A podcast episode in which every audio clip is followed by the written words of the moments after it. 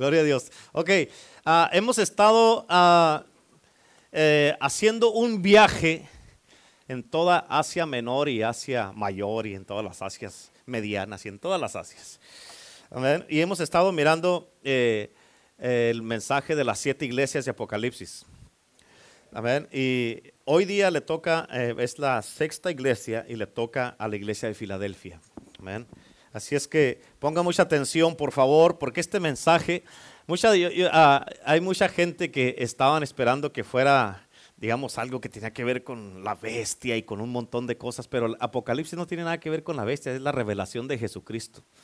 Amén. Así es que ah, vamos a, quiero que me pongan mucha atención. Y como ya hemos aprendido en las iglesias pasadas, es de que ah, en cada una de las iglesias hay algo a lo que Dios se refiere siempre en todos los mensajes de las iglesias, a sus fallas, a las cosas que no están bien, pero también les reconoce las cosas que sí están bien. Amén, así lo hace Dios. Ahora, la iglesia de Filadelfia era una muy buena iglesia. Era una iglesia que se extendía, que guardaba la palabra de Dios, no negaban al Señor y Dios tenía unas promesas maravillosas para su iglesia. La iglesia del amor fraternal, es lo que quiere decir Filadelfia, amor fraternal. En inglés es brotherly love. Amén. La iglesia del amor fraternal o del amor entre hermanos. O sea, esta iglesia es la iglesia de Filadelfia y para esta iglesia, ellos, el fundamento de esta iglesia era el amor fraternal, el brotherly love, era el, fundamento de esta iglesia, el amor de Dios. Era eh, eh, eh, los hermanos de esta iglesia, aunque era una iglesia no muy grande, ellos tenían un amor 100% sincero el uno para el otro. Amén. Se amaban el uno para el otro. Todos se miraban con un amor, el, amor ágape de Dios, donde todos se miraban como un tesoro de Dios. Se miraban con los ojos de Dios, se miraban y se amaban unos a los otros, se cuidaban unos a los otros, se protegían unos a los otros, velaban unos por los otros. Y el amor era el fundamento de ellos y siempre se miraban a ver cuál, si alguno de, de ellos tenía algún tipo de necesidad para ayudarse unos a los otros. Nunca miraban a nadie con, eh, ah, con, un prejuicio, con, una, con malos ojos, nunca juzgaban a nadie, nunca miraban o estaban nomás así mirando a ver quién andaba haciendo algo malo, nada de eso. ¿Por qué? Porque el amor cubre multitud de todas esas cosas. Amén. Y esta iglesia estaba fundada en este amor fraternal. ¿Cuántos dicen amén? Así es que ahí en tus notas, en el libro de, de, ah, ¿de cuál estará bien? Apocalipsis, ¿verdad? Dijimos. Capítulo 3, del versículo 7 en adelante, dice, escribe al ángel de la iglesia en Filadelfia. Esto dice el santo, el verdadero, el que tiene la llave de David, el que abre y ninguno cierra, y cierra y ninguno abre. Yo conozco tus obras, he aquí he puesto delante de ti una puerta abierta, la cual nadie puede cerrar, porque aunque tienes poca fuerza, has guardado mi palabra y no has negado mi nombre. He aquí yo entrego, yo entrego de la sinagoga de Satanás a los que se dicen ser judíos y no lo son sino que mienten. He aquí, yo haré que vengan y se postren a tus pies y reconozcan que yo te he amado. Por cuanto has guardado la palabra de mi paciencia, yo también te guardaré de la hora de la prueba que ha de venir sobre el mundo entero, para probar a los que moran sobre la tierra. He aquí, yo vengo pronto, retén lo que tienes para que ninguno tome tu corona. Al que venciere, yo le haré columna en el templo de mi Dios y nunca más saldrá de ahí. Y escribe sobre él, escribiré sobre él el nombre de mi Dios y el nombre de la ciudad de mi Dios, la nueva Jerusalén, la cual desciende del cielo de mi Dios y mi nombre nuevo. El que tiene oído, oiga lo que el Espíritu le dice a las iglesias. ¿Cuántos dicen amén? Padre, en el nombre de Jesús te pido por tu palabra en este día que tú te glorifiques, te manifiestes y que tú, Señor, hables a través de mis labios y que declaro que esta palabra va a caer en tierra fértil en el nombre del Padre, del Hijo y del Espíritu Santo. Amén. Número uno, ahí en sus notas, vamos a mirar el destino de la carta. Número uno, el destino de la carta. Escucha, si yo hubiera estado en este tiempo donde se escribieron estas dos, estas cartas, estas siete cartas en Apocalipsis capítulo 2 y 3, yo hubiera preferido estar en la iglesia de Filadelfia. Esa me queda a mí porque así soy yo, bien amoroso. Ah, me queda a mí. Yo no creo que hubiera querido estar en la iglesia de la Odisea.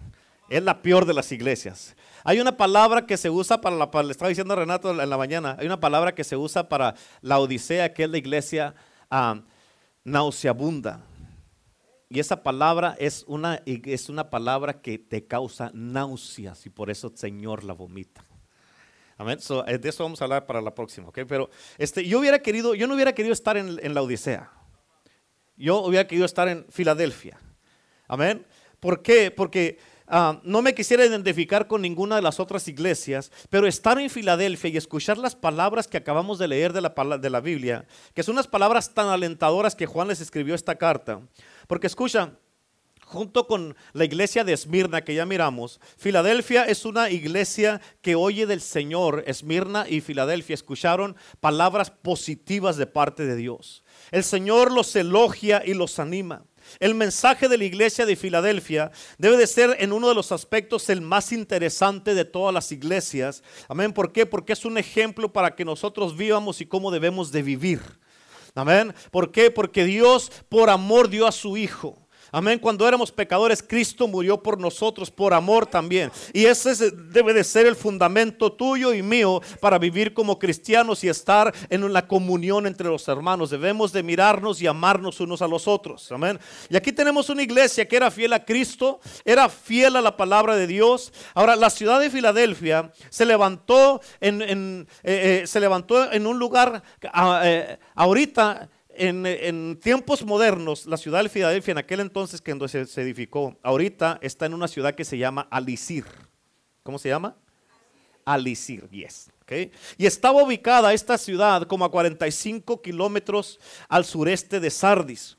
Y recibió el, su nombre por el rey de Pérgamo que se llamaba Atilo Filadelfo. Okay. Y él fue el que construyó la ciudad y esta palabra Filadelfia significa amor fraternal o brotherly love. Y aquí en Estados Unidos, no sé si saben que hay una ciudad que se llama Filadelfia. Y también por esta iglesia de Filadelfia, de la Biblia, también, también tiene el mismo lema que se llama amor fraternal. Hay un lema que tiene esta ciudad aquí de Estados Unidos. Ahora, esta palabra Filadelfia aparece seis veces, seis otras veces en el Nuevo Testamento. Pero esta carta está escrita para esta iglesia. Amén, salud. Está escrita para esta iglesia que, eh, que está en Filadelfia y es la última vez que se usa la palabra Filadelfia. Amén. Y se usa para referirse a la ciudad que lleva ese nombre. Ahora, al estudiar estas cartas y las iglesias y hacerlo cronológicamente, cada una de estas iglesias representa un periodo en la historia de la iglesia cristiana. Okay, el periodo de la, de la, iglesia ah, que representa Filadelfia es el periodo que sigue a la reforma protestante. Es decir, desde el principio del siglo XIX hasta el rapto. ¿Ok? Justo antes del rapto. Y ahora, aquí tenemos lo que generalmente se conoce como la iglesia revivida, la que es la iglesia de Filadelfia. Es el periodo del gran, del gran alcance misionero que ha existido de la iglesia, cuando se empezaron los movimientos misioneros a nivel mundial y fue cuando tuvieron lugar los grandes despertamientos y avivamientos espirituales de la iglesia, de, de lo que hemos visto, de avivamientos que han ocurrido para acá. ¿Cuántos dicen amén? Ahora, fue, también fue cuando la educación cristiana subió a lo más alto y cuando Dios hizo una gran obra en la iglesia. Ahora, yo creo que la iglesia de, Filadelfia eh, estará todavía presente de alguna manera, eh, eh, a mi modo de pensar, cuando Cristo regrese. Amén. ¿Por qué? Porque aunque es, ah, aunque es en verdad que la iglesia de la Odisea, tienes que entender eso, lo vamos a mirar después, pero es en verdad que la iglesia de la Odisea caracteriza la era justo antes de la venida de Cristo. Pero hay muchos que aún así van a estar todavía en la iglesia, ah, que van a ser parte de la iglesia de Filadelfia por el amor que tienen a Cristo. Amén. Obvio, los que nos vayamos antes con el Señor ya no vamos a estar aquí. Amén. Pero va a haber, Dios siempre se guarda un remanente hasta el final. Y antes del final, antes de que cuando Él venga por la iglesia, se va a llevar a los que están perteneciendo a, a, su iglesia, que es la iglesia de Cristo, y los que tienen un amor ferviente por Dios. ¿Cuántos dicen amén? Ahora, Filadelfia vivió mucho tiempo más que cualquiera otra de las otras ciudades que ya hemos mirado. Pero con frecuencia, escucha esto, Filadelfia era azotada por muchos terremotos. Filadelfia era una ciudad que a menudo se miraba interrumpida por temblores y terremotos. De hecho, en lo que estudié, hubo un terremoto que causó que muchísima gente se fuera de Filadelfia para nunca más regresar porque le tenían miedo a los temblores, como muchos de ustedes que corren cuando tiembla. Amén. Ahora, cuando el Señor le escribió a la iglesia de Filadelfia, él se designa y se ah, describe a sí mismo de una manera muy interesante. Vamos a mirar esto. Número dos es la descripción del Señor. La descripción del Señor. En el versículo 7 la Biblia nos dice, esto dice el santo, el verdadero, el que tiene la llave de David, el que abre y ninguno cierra y cierra y ninguno abre. Pon atención a esto. Cuando el Señor se refiere aquí como el santo, Él está diciendo que Él es el Dios preeminente. Él es el único santo y el que incorpora las únicas características que solamente Dios puede poseer para ser santo al 100%. Él es santidad en sí mismo. Él es un Dios santo y solamente una persona así reúne las calificaciones para llamar a los creyentes de Filadelfia a vivir una vida santa y vivir por fe en Él. ¿Cuántos dicen amén? Ahora, en primera de Pedro, capítulo 1, versículo 15, dice la palabra de Dios, sino que como aquel que os llamó es santo, sed también vosotros santos en toda en toda vuestra manera de vivir. Amén. Él nos está llamando a vivir en santidad. La Biblia dice que sin santidad nadie verá a Dios. Amén. Y también dice en Levíticos, no está en sus notas, pero en Levíticos 19 dice la palabra de Dios, sed santos como yo soy santo, nos está diciendo Dios. Ahora, antes de que Él nos pida que vivamos una vida en santidad, tienes que entender esto. Él mismo debe ser santo, que sí lo es. Sí lo es, ¿cuántos dicen amén? Y Él establece el hecho de su propia santidad desde el principio de esta carta de Filadelfia, pero luego Él añade otra característica de lo que Él mismo es. Número tres, el verdadero. El verdadero. Aparte de ser santo, es verdadero. ¿Cuántos dicen amén? Ahora, eh, eh, escucha, Él no está hablando aquí de la verdad como lo opuesto a la mentira sino más bien está hablando de la verdad como lo que es genuino. ¿Ok? Hay dos palabras para la palabra verdad que se usan en el Nuevo Testamento. Y la palabra que se usa aquí es una palabra que tiene que ver con lo genuino y la realidad de una cosa o una persona. Así es que Jesús está diciendo, no solamente soy santo, sino soy genuino y soy verdadero, en oposición a todo lo que es falso. ¿Cuántos dicen amén? Ahora, este aspecto de la persona de Jesús, eh, fíjate, unido a su santidad, el aspecto de la persona de Jesús, unido a su santidad, destaca una gran verdad. Eh, y, de, lo que es la verdad esta, es de que la sana doctrina y una vida recta deben de ir juntas. La sana doctrina y una vida recta deben de ir juntas. Y cuando tú entiendes quién es Jesús, cuando tú entiendes esta parte de Él, vas a poder entender que Él es santo y Él es genuino. ¿Cuántos dicen amén? Y Él nos llama a esta combinación a nosotros como su iglesia, como iglesia de Cristo. Nos llama a que nosotros seamos santos y genuinos también. Amén. Él quiere que tú y yo seamos santos y que nuestra vida fluya una santidad de una genuina piedad, que es la característica de Jesús. Él nos llama a ser como Él. Que seamos como Él. Él nos dejó un ejemplo para vivir en este mundo como Él es. ¿Entienden eso? Y esto nos resulta muy interesante porque nos lleva al Antiguo Testamento. Tienes que entender esto. Y es esta carta que dice que Él es el que tiene la llave de David. Él abre y nadie cierra y cierra y nadie abre. Esta descripción de Cristo, escucha, al presentarse en esta carta, no es exactamente la misma frase que se usó en el capítulo 1 de Apocalipsis, pero tú, no sé si te recuerdas que en todas las iglesias que hemos estudiado, Ah, no sé si has notado que cada una tiene una descripción diferente de lo que Cristo es en cada carta. Amén. Y Él se describe a sí mismo en, cada iglesia de una manera en particular. Eh, y se describe a sí mismo de acuerdo a lo que Él tiene que tratar con cada iglesia, con lo que están haciendo y cómo, o las cosas, como lo que se está moviendo en la iglesia. Amén. Ahora, en el capítulo 1 de Apocalipsis, capítulo 1, versículo 18, no está en sus notas, pero nomás apunta Apocalipsis 1, 18, dice que Él es el que tiene la llave de la muerte y del Hades. ¿Ok? Pero escucha, en esta carta a la iglesia de Filadelfia, Él se llama a sí mismo el que tiene las llaves de David. ¿Ok? Ahora, allí mismo en tus notas, en Isaías 22, 22, si le das vuelta, dice, y pondré la llave de la casa de David sobre su hombro, y abrirá y nadie cerrará cerrará y nadie abrirá. Ahora, aquí en este capítulo de Isaías 22 tienes que entender esta parte. ¿ok? Aquí está hablando de un hombre que se llamaba Eliakim, hijo de Encías. Y nos dice que Eliakim tenía la llave para todos los tesoros de la casa del rey. Y cuando Eliakim abría la puerta, solamente entraba el que estaba asignado para entrar donde estaban los tesoros. Y cuando él cerraba la puerta, quedaba completamente cerrada y como si estuviera sellada y absolutamente nadie la podía abrir. Ahora, en esta carta de Filadelfia, a Jesucristo se le pinta de la misma manera. Él es el gran ejemplo, así como Eliakim. Pero Cristo acá tiene la llave de David para qué? Para abrir los tesoros de la casa del rey. Ahora aquí, amén, Cristo, Él es el que tiene la llave de la santidad y la verdad. Cristo tiene la llave de la santidad y la verdad como la llave de la oportunidad y el servicio. Apunta eso, por favor. Cristo Jesús tiene la llave de la santidad y la verdad y de la oportunidad y el servicio. Amén. Porque nos llama a vivir una vida santa y en verdad. Y Él es el que nos abre puertas para nosotros tener oportunidades para poder servirle. ¿Sí? ¿Me están entendiendo? Por eso Él es el que abre las puertas. ¿Cuántos entienden eso? ¿Entendieron eso? So, él tiene la llave de la santidad y la verdad, así como la llave de la oportunidad y el servicio.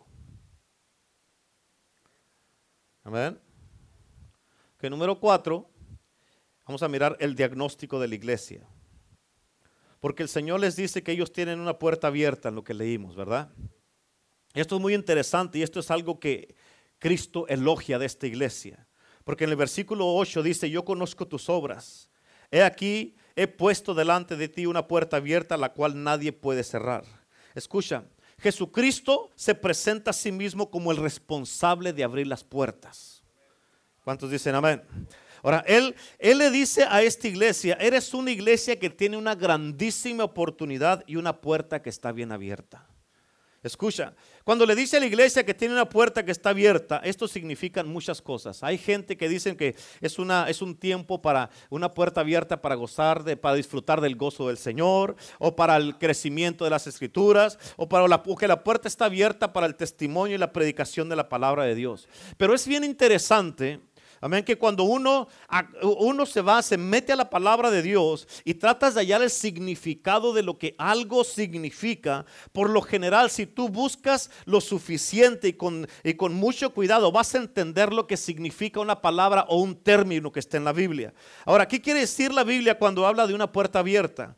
Ahí en tus notas dice en Primera de Corintios capítulo 16, versículo 8 y 9, dice, aquí está Pablo hablando, dice, pero estaré en Éfeso hasta Pentecostés porque se me ha abierto una puerta grande y eficaz, y muchos son los adversarios.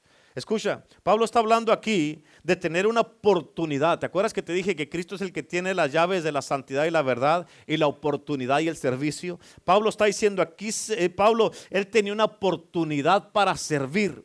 Amén. Y dice, la puerta está abierta de par en par para mí. Es una puerta que emociona. Y sí, hay muchos enemigos, pero la puerta está abierta. Sea como sea, esta puerta está abierta y tengo que predicar el Evangelio. Hay gente que porque yo llegué a Éfeso, está diciendo Pablo, hay una puerta que se me abrió y hay gente que está asignada para ser salva. Hay gente que está asignada de parte de Dios para escuchar las buenas nuevas, para que reciban el Evangelio y se conviertan de las tinieblas a la luz. Y yo tengo que aprovechar aprovechar esta puerta que Cristo me está viendo. Es una puerta grande y eficaz, dijo Pablo. Y tengo que hablar la palabra de Dios. ¿Por qué? Porque la puerta se me abrió. Amén. Ahora en 2 Corintios capítulo 2 versículo 12 y 13. Pablo dice, cuando llegué a Troas para predicar el Evangelio de Cristo, él fue a esta ciudad a predicar el Evangelio. Aunque se me abrió puerta en el Señor, no tuve reposo en mi espíritu por no haber hallado a mi hermano Tito. Escucha, ¿de qué está hablando aquí? Él está diciendo que cuando llegó a esta ciudad encontró una oportunidad para hacer lo que Dios le había llamado a hacer. ¿Qué era? Predicar el Evangelio y la puerta estaba abierta. Algo que tú y yo tenemos que entender todo el tiempo y reconocer. Amén, di conmigo reconocer tenemos que entender todo el tiempo y tenemos que reconocer. Amén. Tenemos que reconocer cuando Dios nos abre las puertas. Amén. Cuando tú estás hablando con un vecino, con un familiar, con un amigo, con una amiga, estás hablando con alguna persona, un compañero de trabajo. Amén. Estás platicando y de repente sale el tema de Dios, sale el tema de la iglesia, sale el tema de Cristo, sale el tema de cómo le estás haciendo tú. Y tienes que reconocer en esos precisos momentos cuando Dios te abre la puerta para que te metas por ahí y empieces a hablar, empieces a testificar, empieces, ¿por qué? Porque si no aprovechas ese tiempo que tienes, hay unas puertas que se abren y pum, se cierran rápido. Si no aprovechas la puerta, se va a cerrar. Y no, no vas a estar todo el día con un compañero de trabajo, con tu vecino. Amén. Y Dios te abre esa puerta para que por ahí te metas tú y les empieces a hablar del Evangelio, empieces a hablarles de Cristo, empieces a hablarles de la palabra de Dios. Y, y si aprovechas esa puerta, vas a mirar el fruto. Amén. De una manera o de otra, el Señor te abre una puerta y hay puertas que son bien importantes que tú las tienes que aprovechar. Porque si no aprovechas esa puerta, lo que puede pasar muchas veces es que si se cierra esa puerta, tal vez el tiempo de esa persona se le acabó porque tú no lo aprovechaste. Y por tu culpa, por no hablar, esa persona puede terminar perdida. Amén. Todos hemos estado perdidos en un tiempo y no se siente bien. Amén. Y por eso tenemos que, así como Él tuvo misericordia de nosotros y por gracia hemos sido salvos, nos perdonó nuestros pecados con la sangre de Cristo, de la misma manera, eh, tú y yo tenemos que aprovechar y reconocer esa puerta cuando se abre. Y cuando se abre la puerta, métete y no te salgas hasta que ya diga el Señor, ya se hizo. Tienes que aprovecharlo. ¿Cuántos dicen amén? Amén. Ahora, en Colosenses capítulo 4, versículo 3 y 4. Pablo también aquí está diciendo, orando también al mismo tiempo por nosotros, para que el Señor nos abra puerta para la palabra. ¿Estás, ¿Estás, escuchando lo que Pablo está diciendo aquí? A fin de dar a conocer el misterio de Cristo, por el cual también estoy preso para que lo manifieste como debo de hablar. Fíjate, Pablo está pidiendo oración para que él pueda tener la oportunidad de testificarle a las personas que Dios lo había enviado. Aún estando en la cárcel, aún estando preso, Pablo está diciendo, aquí va a haber oportunidad para el Evangelio. En otras palabras, no importa dónde estés, Dios te puede abrir una puerta. Ora por mí, ¿para qué? Para que yo pueda hablar esta palabra. Oren por mí, por ello, para que podamos hablar en Argentina como debemos de hablar, por la puerta que se nos abrió también. Y por eso debes de reconocer que no importa dónde te encuentres, en la situación en la que estés, puedas estar tirado en la calle que se te descompone el carro y alguien llega allí y el Señor te va a abrir una puerta para que hables el Evangelio. Pero tienes que entenderlo, tienes que aprovechar esas puertas. Porque esas puertas son una bendición para ti. Pero si no entras y si no lo aprovechas la puerta, puede ser una condenación para la gente porque tú no abriste la boca. Amén. Es importante. Pablo reconoció que era el Señor Jesucristo, Él es el que le abría las puertas. Y para entender esta verdad hay que entender la geografía de Filadelfia, para que entiendas esto de las puertas. Te voy a decir un trasfondo de Filadelfia. Déjame te digo acerca de esta ciudad. Filadelfia se ubicaba en un punto donde se, unía con tres grandes naciones, que eran la nación de Licia, Lidia y Frigia. Y todas estas naciones tenían frontera con Filadelfia.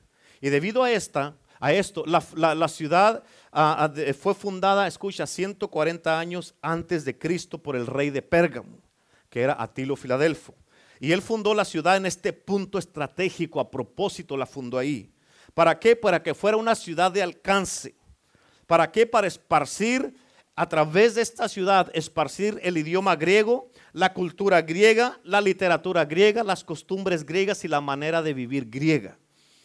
Este hombre fundó Filadelfia estratégicamente en la misma esquina de estas tres ciudades. Y él la edificó allí para que, para usar esta ciudad específica para, eh, para esparcir la cultura griega, para poder influenciar a toda la nación que los rodeaba.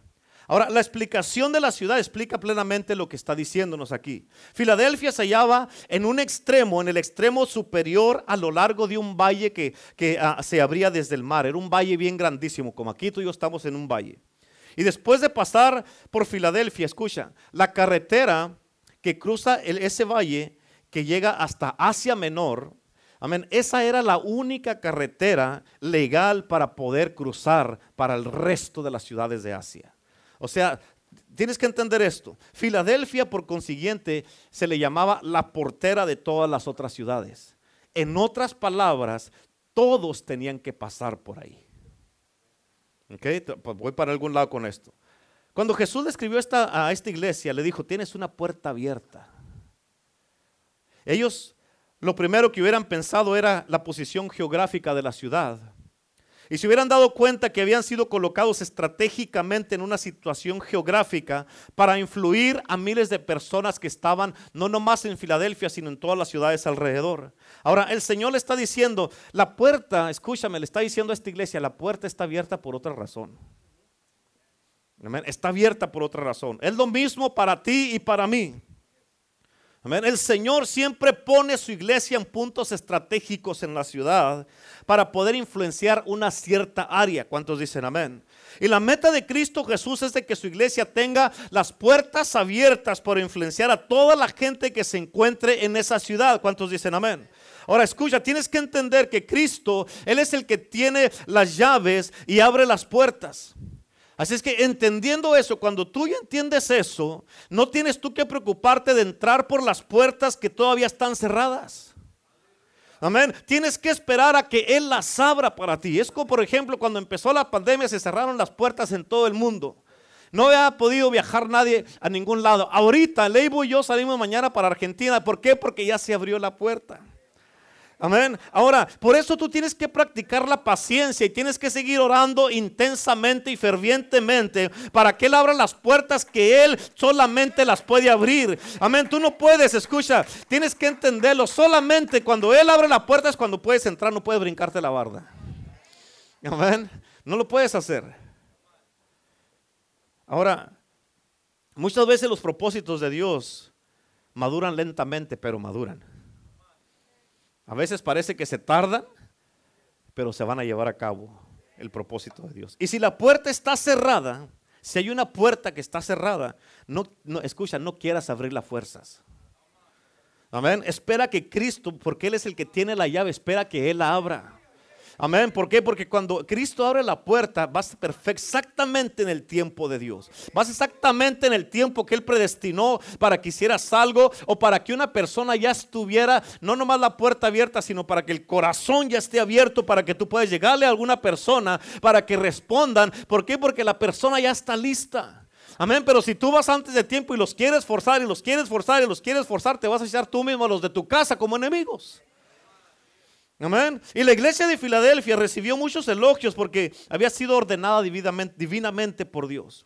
Esta iglesia tenía la seguridad que ellos contaban con el poder de Dios, contaban con la soberanía de Dios, contaban con la unción de Dios, con el Espíritu Santo y la presencia de Dios entre ellos. Y Dios les aseguró, les aseguró que iban a tener puertas abiertas para testificar. Es por eso que Filadelfia es un maravilloso cuadro del tiempo de la iglesia en todo lo que ha estado pasando, como cuando se ha esparcido el Evangelio de Jesucristo. Cuando se ha evangelizado, Dios, Jesús mismo les elogia estas cosas. ¿Cuántos dicen amén? Ahora escucha esto, bien importante, otra característica por la que Cristo elogia esta iglesia. Número 5. El 4.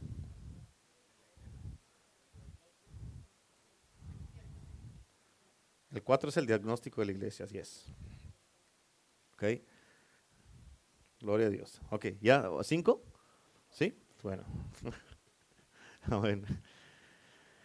Ok, número cinco es porque tienen poca fuerza.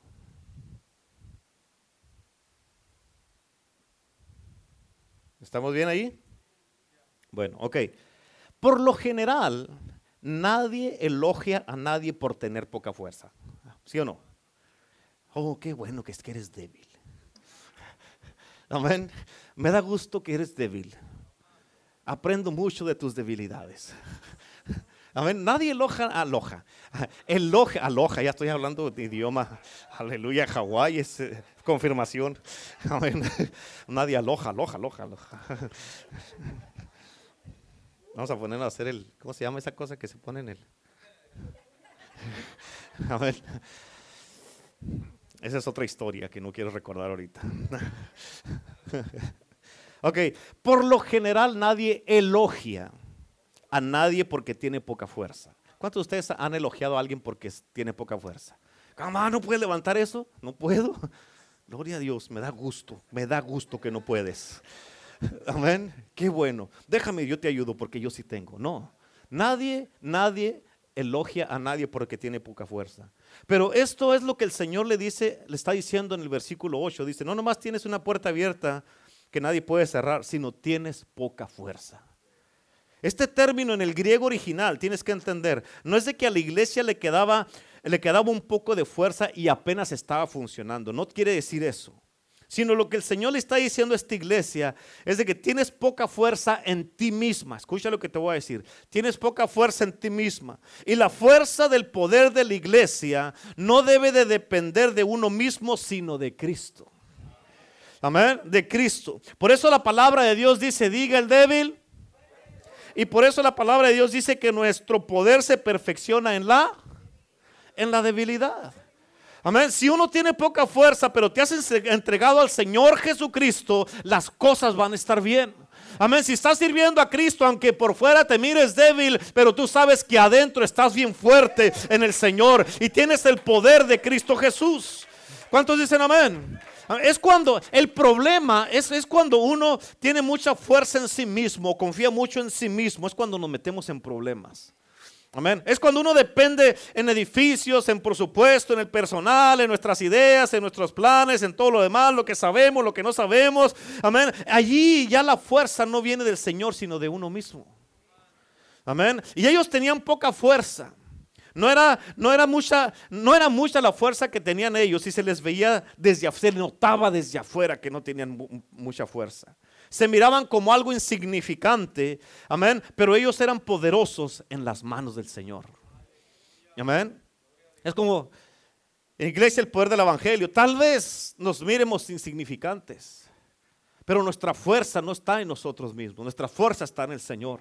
Pero yo te aseguro una cosa, Amén. Que esta ciudad, este valle, esta nación va a ser bendecida con el avivamiento que Dios va a hacer en este lugar. Amén. Y muchas almas van a venir al conocimiento de Cristo y se van a salvar, se van a entregar. Y de otros lugares se van a mover a este lugar. ¿Por qué? A la ciudad de este valle. ¿Por qué? Por lo que Dios va a hacer en este lugar. No por ti, no por mí. Amén. Es por Cristo Jesús, por lo que Él va a hacer en esta ciudad. ¿Cuántos dicen amén? Amén. Es lo mismo decían cuando de Jesucristo decían, ¿de Nazaret? ¿Podrá salir algo bueno de Nazaret? ¿Y qué nació? El Salvador del mundo, el Hijo de Dios, el Cordero de Dios que quita los pecados del mundo, el Rey de Reyes y el Señor de Señores. De Nazaret, sí, de Nazaret. Es lo mismo, del poder del Evangelio. Oh my God, que no se miran cómo están. ¿Va a salir algo bueno de ahí? Claro que sí. El Espíritu de Dios va a ser una, una obra sobrenatural, una obra poderosa y el Espíritu Santo va a levantar hombres y mujeres poderosos en Cristo que vamos a hacer milagros, señales y prodigios y vamos a hacer una obra poderosa. ¿Por qué? Porque estamos dependiendo en Cristo y nuestra fuerza no viene de nosotros o lo que sabemos o lo que podemos hacer, viene de nuestro Padre Celestial. Por eso dice la Biblia, todo lo puede en Cristo que me... Aleluya. Amén. Y luego, Él los elogió. Número 6, les dijo, has guardado mi palabra. Amén. Esto nos dice en el versículo 8, dice, también escucha, escucha, porque en medio de la negación de las escrituras, esta iglesia creía que la palabra de Dios era la autoridad suprema. Y ellos guardaban la palabra de Dios. Si ellos tenían un problema, se metían a la Biblia. Si ellos estaban enfrentando algo, se guiaban con lo que decía la palabra de Dios. Ellos siempre estaban día, día tras día, día tras día, día tras día. Estaban ellos fundamentados en la palabra de Dios. No en lo que ellos pensaban, no en sus propias ideas, no en, en nada de lo que decía. Pues yo pienso esto, escucha, lo que yo pienso, lo que tú piensas, no importa. ¿Qué dice la palabra de Dios? ¿Qué dice Dios? Y en eso debemos de fundarnos. Cuando estamos nosotros a ver qué es lo que dice Dios, qué es lo que dice su palabra, no le vamos a errar. La iglesia de Filadelfia, ellos eran conocidos, ¿por qué? Porque ellos sabían que en el libro de Josué decía, nunca se apartará de tu boca este libro de la ley, sino que de día y de noche meditarás en él para que guardes y hagas, guardes y hagas todo lo que en él está escrito, porque entonces harás prosperar tu camino y todo te saldrá bien. Y por eso ellos nunca se apartaban de la palabra de Dios, siempre estaban metidos en la palabra de Dios. Y ellos sabían que en Salmo 100, ah, que es que, a ver, quise hablar en lenguas. 119, versículo 105. Dice la palabra de Dios, lámpara a mis pies tu palabra y lumbrera a mi camino. Ellos, para tomar una decisión, para ir a algún lado, para tomar, hacer algo, ellos se basaban en la palabra de Dios para que los alumbrara y les abriera la puerta para poder caminar y siempre estaban ellos metidos y fundados en la palabra de Dios. Por eso Él les dijo, has guardado mi palabra. Por eso estás bien. Tú y yo como cristianos, como hijos de Dios, tenemos que guardar su palabra. Amén. No es que vas a agarrar la Biblia y la vas a guardar en un beliz allá donde nadie la sabe, sino que la vas a poner en práctica. La vas a leer, la vas a practicar y te vas a vivir de acuerdo a la palabra de Dios. ¿Cuántos dicen amén? Número siete. Dice, no has negado mi nombre. Esto tiene que ver con la gran controversia que tenía, que tenía que ver con el gran periodo de este tiempo respecto a la Trinidad de Jesucristo. Y, los creyentes de Filadelfia, ellos se habían puesto firmes y ellos dijeron, Jesucristo es el Señor Dios y nosotros no vamos a negar su nombre. Ellos sabían que el nombre de Jesucristo es el nombre poderoso, que ese que era el nombre sobre todo nombre. Ellos sabían que el nombre de Jesús era el que los iba a dar salvación, que el nombre de Jesús se sanaban los enfermos, echaban fuera demonios, libertaban a los cautivos. Ellos sabían que el nombre de Jesucristo era su protección y lo que ellos pidieran en su nombre, Él se los iba a dar. Amén. Ellos sabían que ellos tenían que guardar, proteger y que la iglesia estaba fundada en el nombre de Cristo Jesús y no hacía nada. Amén. ¿Quién es el Señor de esta iglesia? Es Jesucristo. Es Jesucristo el Hijo de Dios. El Rey de Reyes, el Señor de Señores. En Él estamos fundados. Mi vida está fundada en Cristo, en su nombre. Mi matrimonio, mi casa, mis hijos, mi trabajo, mi negocio. Todo en mi vida está fundada en el nombre de que es sobre todo un nombre que es el Hijo de Dios. Estas son unas características que Dios reconoce, hermano, hermana, de hombres y mujeres, escucha, aún en estos tiempos, hombres y mujeres que nos mantenemos firmes y nunca negamos su nombre. Nuestra vida debe de ser un fundamento donde tú y yo siempre estamos cuidando y no negamos su nombre. ¿Por qué? Porque aquí el Señor nos da una puerta de oportunidad. Siempre. Él nos da un sentido donde reconocemos, tenemos que reconocer nuestra impotencia si no tenemos a Cristo. Debemos de reconocer, yo sé que sin Dios no soy nada, sin Cristo no soy nada, sin su nombre, ¿para qué le tiro? Amén. Por eso vale más, dice la palabra de Dios, que el nombre de Jesús se postrará toda rodilla los que están en los cielos, o sea, los ángeles en la tierra, o sea, nosotros y bajo la tierra, o sea, los demonios. Todos en los tres mundos tenemos que postrarnos al nombre que es sobre todo nombre. ¿Cuántos dicen amén? Amén. Así es que también Él nos da una consagración a su palabra y nos da una integridad para no negar su nombre. Y cuando estas cosas están, cuando estas cosas están sucediendo en una vida, en un matrimonio, en una casa, en una iglesia, se mira una iglesia que avanza con el Señor Jesucristo. Amén. ¿Estamos bien? ¿Vamos aprendiendo algo? Yes. Aleluya. Ok, número 8. Eh, la declaración de Cristo a la iglesia.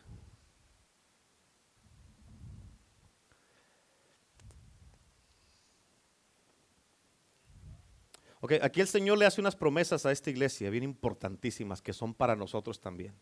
Ustedes saben que cada iglesia, Dios le habla de una manera diferente a cada iglesia. Y el Señor nos está hablando a nosotros en cada iglesia. Él nos habla, nos está diciendo, como en Éfeso has perdido tu primer amor, ¿qué te pasa? No nomás es para, para los de Éfeso en aquel entonces, es para nosotros.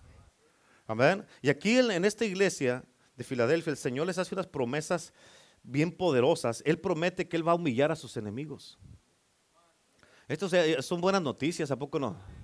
En el versículo 9 dice la palabra de Dios, dice, yo entrego de la sinagoga de Satanás a los que se dicen ser judíos y no lo son, sino que mienten. He aquí, yo haré que vengan y se postren de a tus pies y reconozcan que yo te he amado. Amén. Esta, esta, escucha, e, e, esta es una declaración bien interesante y poderosa, porque porque de nuevo aquí encontramos a estos eh, judíos buscapleitos, amén, que se andan entremetiendo y persisten en meter su cuchara en, las iglesias y dividir y estar causando problemas y estar allí nomás haciendo cosas que no deben estar haciendo. Amén. Y aquí están otra vez en esta iglesia. Y Jesús a la iglesia, no sé si te acuerdas, pero a la iglesia de Esmirna en el capítulo 2, en el versículo 9, le dijo Jesús, yo conozco tus obras y tu tribulación y tu, y tu pobreza, aunque eres rico. Y dice, y la blasfemia de los que dicen ser judíos y no lo son, sino sinagoga de Satanás. Eso lo dijo Jesús a la iglesia de Esmirna. Y ahora aquí en Filadelfia los vuelve a mencionar a estos. Y, ya no está hablando de tolerarlos. ¿Estás entendiendo eso? Tienes que entender esta parte. Aquí ya Jesús ya no está hablando de tolerarlos ni de preocuparse por ellos. Ahora Jesús les está diciendo a esta iglesia que Él los va a humillar a estos enemigos que se quieren meter a la iglesia. Amén. Dice que los va a hacer que vengan y se postren a tus pies. Imagínate eso. Va a hacer que vengan los enemigos y se postren a tus pies y reconozcan que yo te he amado, que yo te amo, reconozcan que yo fui el que te llamé a ti, yo fui el que te puse, yo fui el que te escogí, yo soy el que estoy contigo. Amén, ellos van a reconocer. Y el Señor Jesús le está diciendo aquí, ya no los voy a aguantar en la iglesia. Amén. Él está diciendo, vamos a resolver este problema y ellos van a llegar a ser personas que te vean a ti y te pidan guía, te pidan dirección, te pidan consejo por lo que yo voy a estar haciendo en tu vida. Se van a dar cuenta y van a reconocer de que, ve, este sí es un siervo de Dios, esta sí es una sierva de Dios, este sí es la iglesia de Cristo. Y van a reconocer y van a venir y se van a postrar, dice la palabra de Dios. Amén. Y escucha, la historia del apóstol Pablo es una muy buena ilustración de esta verdad que dice aquí de lo que estamos aprendiendo. Porque Pablo empezó a perseguir a los cristianos y a echarlos a la cárcel y, mató a muchos. De hecho, él estaba en una misión en camino a Damasco cuando el Señor lo derribó. ¿Lo qué? Y no, ya no le permitió seguir persiguiendo ni deteniendo a los creyentes. Y lo próximo que sabemos de Pablo es de que este perseguidor se había convertido en un adorador y en un campeón de la causa de Cristo. Amén. El Señor le, fíjate, le prometió a esta iglesia de Filadelfia que él iba a humillar a sus, eh, de sus enemigos. Amén. A Pablo el Señor lo bajó de su macho. Amén, ¿escucharon eso? A Pablo el Señor lo bajó de su macho. Cuidado con eso, hermano, hermana. ¿Por qué? Porque si seguimos de rebeldes y si no queremos hacer caso, si queremos hacer nuestras propias cosas, si queremos hacer, amén, las cosas a como nos dé la gana a nosotros, y si no nos sometemos, si no hacemos la cosa correcta, el Señor nos va a bajar de nuestro macho también a nosotros. Amén. ¿Por qué? Porque Pablo estaba defendiendo su propia causa. Estaba, imagínate, y Dios le dijo, oh sí, te quieres meter conmigo, vas a ver lo que te va a pasar. Amén, tienes que entender esto. Muchas de las veces Dios hace cosas que nosotros no vamos a entender. Amén, pero tenemos que seguir su liderar. Tenemos que seguir lo que Dios está haciendo. Amén. Digamos que un día yo venga aquí, un, domingo, que venga aquí, que me pare y que le diga a la pastora, a Renato y a Teresa, hoy el Señor quiere que se sienten, que siéntense, yo voy a cantar solo. Y que se me ofendan los tres y se vayan de la iglesia. Imagínate, se van la pastora y los apóstoles de la iglesia, porque no porque no cantaron. Amén. ¿Qué si en ese momento yo estaba tratando de ver qué había en su corazón de ellos? O sea que dice, ah, pues gloria a Dios, me voy a gozar, voy a alabar a Dios acá, acá abajo, voy a ajustarme junto con mis hermanos. Amén. ¿Por qué? Porque si tú estás defendiendo tu propia causa, si tú estás defendiendo tu propia causa, ¿qué les he dicho desde un principio que empezamos la iglesia? Amén. Que venimos nosotros a la iglesia aquí a qué? A servir a Cristo. Venimos a adorar a Dios, a buscar la presencia de Dios. Amén. En otras palabras, si yo vengo aquí, el Señor me dice, te sientas, va a predicar la pastora. ¿Cómo que, cómo que te sientas? Si yo ya me preparé, yo soy el pastor. Amén. Pero el Señor quiere hacer algo en toda la iglesia a través de ella y no a través de mí. Amén. Pero si yo me pongo porque yo soy el pastor y estoy defendiendo mi causa y aquí nomás mis chicharrones truenan, Amén. Yo puedo parar para siempre lo que Dios quiere hacer en la casa de Dios. Si, amén. Si yo no me someto a Dios. ¿Sí? Y si me bajo, ¿qué? Pues ahora le pido que predique y voy a estar así. Yo no voy a recibir lo que Dios me quiera decir a través de ella. ¿Qué si en ese momento Dios me quiere hablar a mí a través de ella? Amén. Por eso tienes que entender a qué venimos a la iglesia. Yo, yo, yo. Venga a la iglesia, predique o no predique, yo me voy a gozar. Amén. Si le digo a todos los maestros allá, ahora no va a haber clases, vengan y siéntense todos acá. Y si se enojan todos, es que ya tenemos algo preparado, es el día del niño, pastor, venga y siéntese acá. Amén. Y se enojan todos, ¿qué va a pasar? Amén. Muchas veces Dios nomás quiere, dice la, la Biblia, en lo que ya leímos y van leyendo la palabra de Dios, que Dios llevó a los hijos de Israel por el desierto para ver qué había en, en el corazón. Y muchas veces Dios permite que haga cosas a ver qué pasa, a ver qué va a haber en el corazón. ¿Qué si el Señor me dice que me levanto en la mañana ya listo para irme a Argentina y me dice no vas? ¿Se imagina? Ah, ¿Qué pasó, Señor? ¿Y el boleto? Ya compré boletos, ya está todo listo. Me están esperando allá. Me dice, no vas. Amén. Es, es algo duro, ¿cierto o no es cierto? Es algo duro, ¿a poco no es cierto? Y a veces dice, ok, no fui, no pasó nada. Entonces, pues mejor me hubiera ido. No, pero ¿qué si me voy y se cae el avión? por no hacer caso. ¿Es verdad? Es importante, por eso tenemos que saber qué es lo que... El, y que vamos a defender nuestra... Es que así funciona, pastor, esto así funciona. ¿Quién dice que así funciona? Con Dios no podemos meterlo en una caja, en un molde y decir, Señor, así lo tienes que hacer. No podemos limitar a Dios a un molde. Amén. Dios es un Dios multicultural, un Dios poderoso, un Dios que todo lo puede. Y a Él no lo podemos decir, Señor, nomás así. Cuatro canciones ah, rápidas y dos despacias, Señor, y te tienes que mover. No, que si el Señor dice, nomás una y denle, no le cambien. Amén. ¿Qué se dice? Oh, que hoy no va a haber alabanza. Todos se me ponen y desde que llegamos, pura predicación y oración. Señor, no. ¿Y nuestro programa? ¿Qué va a decir la gente? No, ¿qué va a decir Dios? Escucha, acuérdate de esto, nunca se te olvide. Ahorita me acaba de llegar un depósito celestial. ¿Están listos? ¿Están listos? A ver a quién le cae el saco. Esto es, va desde aquí para allá. A ver, tal vez me lo dijo el Señor porque era para mí, ¿verdad? Pero bueno, ahí va para, para ustedes. me gusta compartir. Escucha esto. Dios no nos llamó a ninguno de nosotros para ser la estrella de la iglesia, sino la luz del mundo. Amén. ¿Escucharon? Amén. Dios, yo no, ni tú ni yo somos la estrella. Nadie, nadie queremos aquí ser la estrella de la iglesia. Olvídate de eso. Las estrellas también se caen. Amén. Dios nos llamó a ser la luz del mundo allá afuera. ¿Cuántos dicen amén? No la estrella aquí en la iglesia. Por eso, calmadito, mediadito y así. Sí, Señor, yo me bajo, yo me siento, Señor. Ah, una alabanza no le hace, ahí me siento. No canto, no, que no le hace. No predico. No sirvo, Señor. No, bueno, sí sirvo, pero o sea, no sirvo. amén. Sirvo, pero no sirvo. ¿Cuántos dicen amén? Amén. ¿Estamos entendiendo? Sí. Por eso cuando venimos a la iglesia, hay que gozarnos. Hay que gozarnos al 100%. ¿Por qué? Porque se trata de Cristo, no se trata de mí, no se trata de nadie. Se trata de Cristo Jesús. ¿Sí entendemos eso? Amén. Así es que Pablo, el Señor lo bajó de su macho. Amén. Dígase, bájese de su macho, hágale usted así. Ok, Señor, yo me bajo. Hágale así. Hágale, hágale todos, hombres y mujeres, hágale así. El que no le haga, el que no le quiere hacer es que no se quiere bajar de su macho, el Señor te va a bajar. Te va a bajar. Te va a bajar. Hágale, ok, ok, ok, ok. Amén. ya deje de andar. Bájese del macho. Dios bajó a Pablo del macho. Ahora, con Pablo, escucha, Cristo convirtió su corazón para que él fuera un siervo del mismo Jesucristo. Amén y que fuera, él se fuera a predicar la palabra de Dios. Ahora, como miramos en el libro de, en el capítulo 2, en la primera iglesia, en Éfeso, dice la Biblia que había unos que se decían ser apóstoles y no lo eran. En Esmirna había unos que se decían ser judíos y no lo eran. En Filadelfia está el mismo grupo de los que dicen, se dicen ser algo y no lo son. ¿Sí? Ahora, por eso la palabra de Dios nos dice, no os engañéis, Dios no puede ser burlado. Amén. Y aquí él está diciendo, ya estuvo con estos. O sea, ya, ya, ya estuvo. Sí, pues, todos sabemos que Dios llega a un punto y dice, ok, ya te di mucha chance.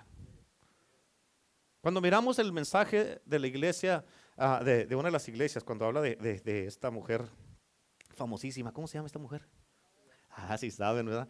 Cuando hablamos de esta mujer de Jezabel, dice la palabra que Dios dijo, le he dado tiempo para que se arrepienta, pero no quiere. Y ese tiempo para que se arrepienta es el tiempo de la gracia. Amén. Y ese tiempo se está cortando. Dice, no quiere, se está cortando ese tiempo. Yo me pregunto, ¿cuántos de aquí se nos está acabando el tiempo? ¿Sí? Porque no nos queremos arrepentir. por eso tienes que entender bien importante. Dios está diciendo aquí en este versículo aquí dice, ya estuvo con estos prácticamente. Ya no los voy a soportar y voy a causar que ellos se humillen y sepan que tú, que tú eres a quien yo he escogido. Que ellos sepan que tú eres a quien yo he amado, que tú eres a quien yo he puesto. Amén. En esta ciudad, en esta iglesia y en este lugar. Amén. Y por lo que voy a hacer en ti, ellos me van a reconocer a mí. Eso está es algo tremendo. Tienes que entender, por lo que Dios va a hacer en ti y en mí, la gente esta nos van a reconocer a nosotros. Se van a dar cuenta que Dios al que nos escogió fue a nosotros. ¿Cuántos dicen amén? Estas son buenas noticias. Yo no sé si esto te emociona, pero son buenas noticias. Amén. Se van a postrar delante de ti, dice la palabra de Dios. Y eso lo va a hacer el Señor. ¿Por qué? Porque como dice nuestro texto que leímos, hemos guardado la palabra de su paciencia. Amén. Porque no hemos negado su nombre. Porque hemos guardado su palabra. Y por eso nos va a guardar, como dice allí mismo en el capítulo 2, de la hora de la prueba que va a venir sobre todo el mundo. Y por eso tienes que entender esto. Dice la palabra de Dios. Escucha, dice que retengamos lo que tenemos para que ninguno tome nuestra corona. Ponte a pensar en esto. Amén. Que porque uh, alguien no sirvió, porque alguien se le, llamó la atención o porque alguien se disciplinó, amén, se ofendió al punto donde perdieron la corona. Ponte a pensar en eso. Está diciendo, hey, cuida lo que tienes, mira, mira todo lo que te he dado, mira todo lo que te he dado. Cuídalo, reténlo para que ninguno tome tu corona. En otras palabras, al último sea tanto para nada. Todo lo que hemos pasado todos aquí en la iglesia, todos estos años, todo nuestro caminar en Cristo, hay unos que, que tenemos mucho más tiempo que lo que tenemos, que lo que existe esta iglesia. Mucho más tiempo sirviendo a Cristo. Y para que al final, porque algo no nos gusta, alguien más se quede con tu corona. No, no vale la pena. No vale la pena. Por eso, ¿a qué venimos a la casa de Dios? Venimos a estar en la presencia de Dios. Si todo lo cuando venimos a la iglesia, sirva o no sirva, amén, si todo lo que logro es entrar a la presencia de Dios, con eso la hice con eso la hice. Amén. Venir y estar con Cristo Jesús, llegar a su presencia y que Él me hable, tener mi corazón abierto para cuando esté la palabra de Dios, Señor, háblame, Señor. Pero es que es bien dura la palabra, no le hace que me hable duro, pero que me hablen, que me vaya y, y amén, y que ya me vaya de aquí así medio así, pero me habló el Señor. ¿Qué te dijo? Pues no sé, pues me den los cachetes, pero me habló. Amén, me habló el Señor. Amén. No importa que nos dé unas cachetadas, que nos dé una ajustada, que nos agarre del cuello y que me diga, siéntate. Ok. Amén. Pero nos habló. Malo es cuando ya el Señor no le habla a uno. ¿Poco no es cierto? Amén. Malo es cuando ya ni el diablo te quiere. Imagínate que ni el diablo te quiere. No, ¿para qué? ¿Te imaginas que el diablo diga, no me sirve? Qué, qué feo sería eso, ¿verdad? Que ya ni el diablo lo quiera uno. Digan todos. Así es que retén lo que tienes para que ninguno tome tu corona. Ya miramos lo que dice la palabra de Dios, que al que venciere en el capítulo 3, dice el que eh, lo miramos en la iglesia pasada, el que venciere, le vestiré de vestiduras blancas y no borraré su nombre del libro de la vida. En otras palabras, si no vences, y tu nombre está escrito ahorita, pero si no vences, tu nombre puede ser borrado. Amén. Y también, como nos dice nuestro texto, retén, retén lo que tienes para que nadie tome tu corona. Imagínate que yo porque el Señor me quiere que me siente, que porque predique la pastora, que predique no, y yo que me enoje y que me ponga ahí, todo enojado. A mí el rato que Abel traiga mi corona, ¿cómo me voy a sentir yo mirando a Abel con mi corona? Póngase, póngase a pensar. Amén. Se quedan like. Uh. Amén. Tal vez se le vaya hasta el cuello porque tiene la cabeza más chica que yo, pero va a traer la corona. Amén. ¿Te imaginas? Por eso es muy importante que tú lo entiendas. Y el Señor nos está llamando a que seamos como esta iglesia de Filadelfia. Escucha, nos está llamando que sigamos teniendo buenas obras. ¿Escucharon eso? Amén. Que nos amemos de corazón verdaderamente unos a los otros. Amén. Yo te amo y tú me amas y es todo lo que existe. Amén. Aquí yo te miro con los ojos de Dios, a ti tú me miras a mí con los ojos de Dios. Eso debe de ser lo que el Señor nos está diciendo. Por eso en, en cada iglesia nos habla diferente. Aquí está diciendo, hey, tienes que tener el amor fraternal, brotherly love. Tienes que amar, tienen que amarse unos a los otros. ¿Qué dice la palabra de Dios? La única manera que el mundo va a saber que, que somos discípulos de Cristo es por nuestro amor. Amén. La gente no va a saber si no amas a tu hermano o tu hermana, que ves, mucho menos a Dios que no lo ves. Y si no los amas, la gente, oh, yo soy discípulo de Cristo, ¿qué vas a discípulo vas a hacer? Así no eres discípulo de Cristo. ¿Te acuerdan que les dije el domingo pasado? Si no le puedes hacer caso a tu pastor que lo ves, menos a Dios que no lo ves. Dios quiere que aprovechemos la puerta que Él nos ha abierto. ¿Por qué? Porque Él es el que la abrió y nadie la puede cerrar. La puerta está abierta y nadie la puede cerrar. ¿Cuántos dicen amén? Amén. Si nos dice la palabra que Él es el que abre y nadie cierra y cierra y nadie abre. Pero aquí nos está diciendo que Él ha puesto delante de nosotros una puerta bien abierta y esta puerta está abierta y nadie la puede cerrar. Esto significa, pon atención a esto, esto significa que podemos tener la libertad para predicar el Evangelio, que tenemos la libertad para evangelizar, para ganar almas. Ahorita el tiempo es un tiempo, te escúchalo por favor esto. Ahorita es un tiempo muy importante para hablarle a tus seres queridos. Escucha, es un tiempo muy importante para que le hables a tus seres queridos antes de que esa puerta se cierre o sea demasiado tarde. Amén, donde ya no te quieran escuchar o se les acabe el tiempo a ellos o se te cierre a ti la puerta. ¿Escuchaste?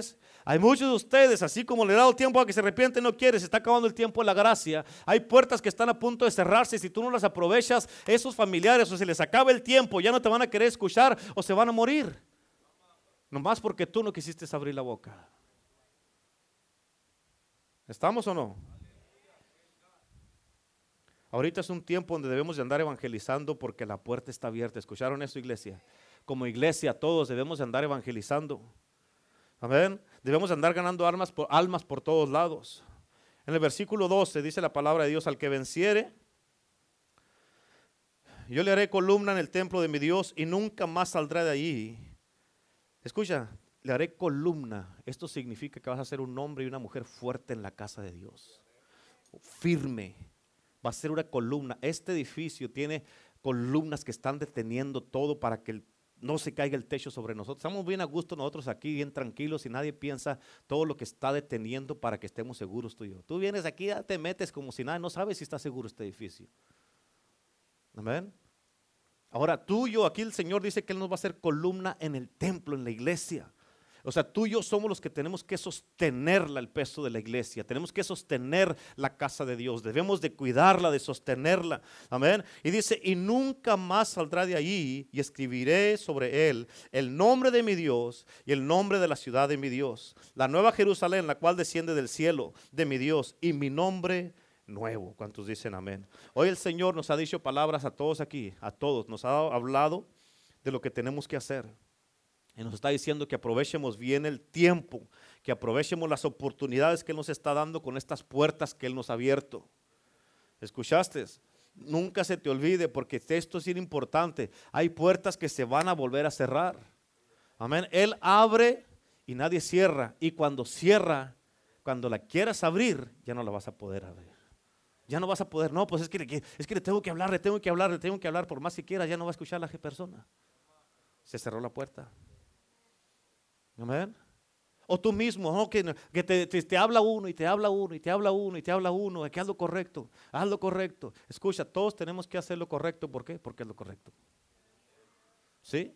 Ahora, y te habla uno y te habla uno y te habla uno y te habla uno y no quieres hacer caso, no quieres entender, no quieres escuchar la palabra de Dios. Y cuando quieras, si ya se cerró la puerta, aunque quieras, no vas a poder. Esto es bien importante, tienes que entenderlo. Amén. Es como el ejemplo de la pastora. O sea, ella, cuando alguien intercedió por ella, pudo regresar. Si no, no hubiera regresado, ni aquí estuviera. Y ni yo, porque yo vine a Cristo a través de ella, imagínate, ni esta iglesia, ni ustedes tampoco aquí. Todo lo que Dios hace. ¿Por qué? Porque hay una puerta que se abre. Amén, hay una puerta que se abre. Y, y muchas veces, digamos, si el Señor me está hablando a mí, me está hablando a mí, me está hablando a mí, me está hablando a mí, no hago caso. Y cuando quiera hacer caso, si ya se cerró la puerta, por más que quiera hacer caso, ya no voy a poder. Porque ya se cerró la puerta, dice, y cierro y nadie abre. No, ya te di tiempo. Te di tiempo que se arrepintiera y no quiere. Se acabó el tiempo de la gracia. Dice en el libro de Génesis que no, mi espíritu no contenderá con el hombre para siempre. O sea, no va a estar siempre. Ahí, cuando quieras, tú, tú, cuando te canses regresa, ahí te arrepientes cuando quieras y luego vienes. No. Amén. Por eso tenemos que aprovechar las oportunidades que Él nos está dando con estas puertas abiertas para nosotros. Que ya no desperdicimos el tiempo. ¿Cómo hemos desperdiciado el tiempo? ¿A poco no es cierto? Todos, todos, todos, todos, todos. No nomás con nosotros mismos. Pero ponte a pensar cuánta gente, si nosotros hubiéramos aprovechado la puerta que el Señor nos abrió, cuánta gente estuviera aquí gozándose en el servicio. Ponte a pensar, cuánta gente ya estuviera aquí sana, libre de, las adicciones como estuvimos nosotros, sanados, libertados, restaurados. Amén. O cuánta gente siguiera viva si nosotros hubiéramos abierto la boca, si hubiéramos aprovechado el tiempo, pero se nos cerró la puerta. Pero esa puerta, el Señor te está diciendo ahorita, está abierta. Aprovecha esa puerta para que puedas entrar y agarres a los que tienes que agarrar y traerlos. Sácalos de la prisión en la que se encuentran. Tráelos a mí, está diciendo el Señor. Aprovecha esa puerta y tú mismo, tú y yo, hay que aprovechar la puerta que el Señor nos está dando también. ¿Están entendiendo? Es bien demasiado importante esto, hermano. ¿Cuántos dicen amén? Así es que hoy día el Señor nos está diciendo, hey, el mensaje es que aprovechemos las puertas, las oportunidades. Y en el día de hoy, el Señor te está diciendo, ahí está enfrente de ti. Entra por esa puerta y haz lo que tienes que hacer. Muchos de ustedes saben que si nosotros no hubiéramos contestado al Señor, no estuviéramos aquí en este día. Tenemos que mirar a la gente con compasión, con misericordia. Amén. Tenemos que mirar a la gente así de que si no hago algo, dice la palabra de Dios, que los arrebatemos de las llamas del fuego. Así nos dice la palabra de Dios. Muchas veces algunos de nosotros hoy día tenemos que arrebatarnos a nosotros mismos y, pues, para salir de ese lugar. Pero el Señor nos está diciendo, la puerta está abierta, salte de ese lugar de, de, tormento, de ese lugar donde espiritual en el que te encuentras y sal, ¿para qué? Para que puedas tú mismo ser libre para que tú mismo seas libre, que tú mismo te, te libertes, porque la puerta está abierta. Cuando se cierra la puerta, ¿te acuerdas que dice la palabra de Dios en el libro de Mateo? Que en los tiempos de Noé, amén, estaba la puerta abierta. Y esto es profético para nosotros ahorita. Estaba la puerta abierta y la gente haciendo lo que le daba su gana prácticamente, haciendo, riéndose, ah, ustedes ahí como cristianos, ustedes nomás quieren asustar a la gente, ustedes nomás quieren esto, pum, pum, pum, pum, haciendo todo un montón de cosas. Y no hicieron caso. Se metió el último animal y dijo el Señor, ciérrala. Y cuando quisieron ir a tocar,